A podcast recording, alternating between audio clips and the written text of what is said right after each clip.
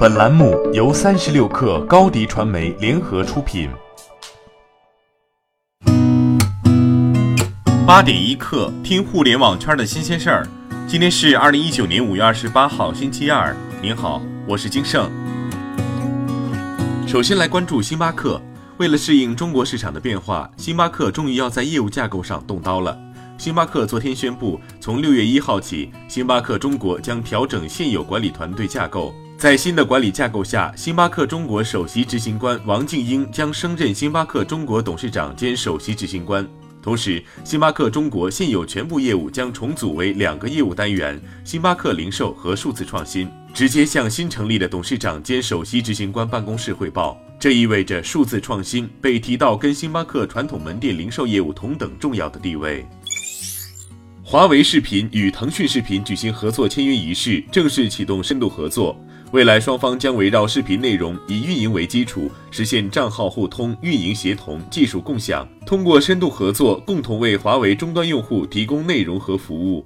腾讯视频内容将以专区的形式在华为视频 App 中进行展现，双方 App 的会员权益也将实现双向打通。同时，华为视频将通过 AI 和高性能的音视频技术等，增强腾讯视频的视听效果。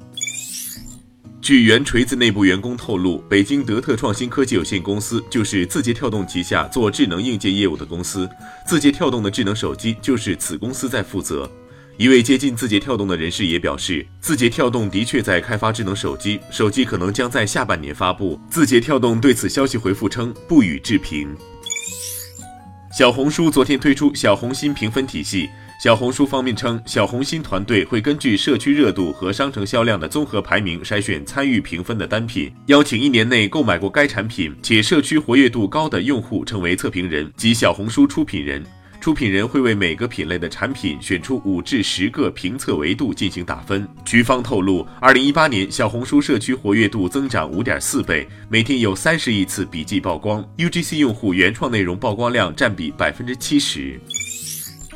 昨天有消息称，在使用苏宁易购 App 购物时出现商品信息异常，请浏览其他商品字样，涉及苏宁易购、苏宁小店、苏宁金融等，故障时长约为半小时。对此，苏宁内部人士说，异常原因为系统升级调整。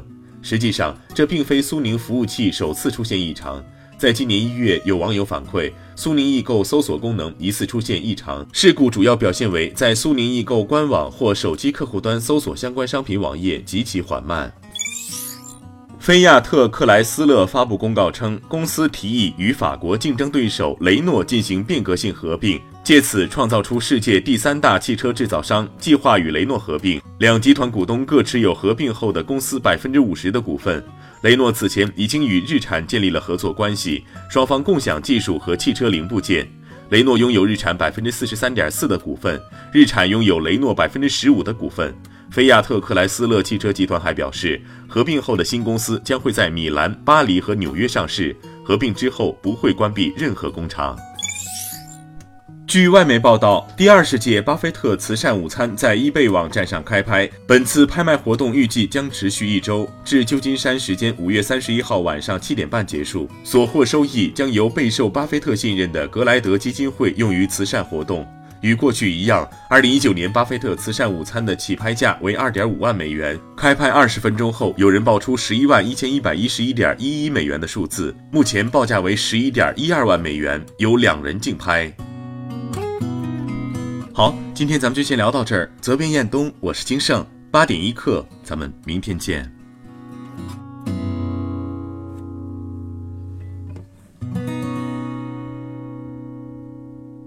欢迎添加小课微信，微信 ID 是 s u p e r 三六 k 二 super 三十六课，加入我们的课友群，一起交流成长吧。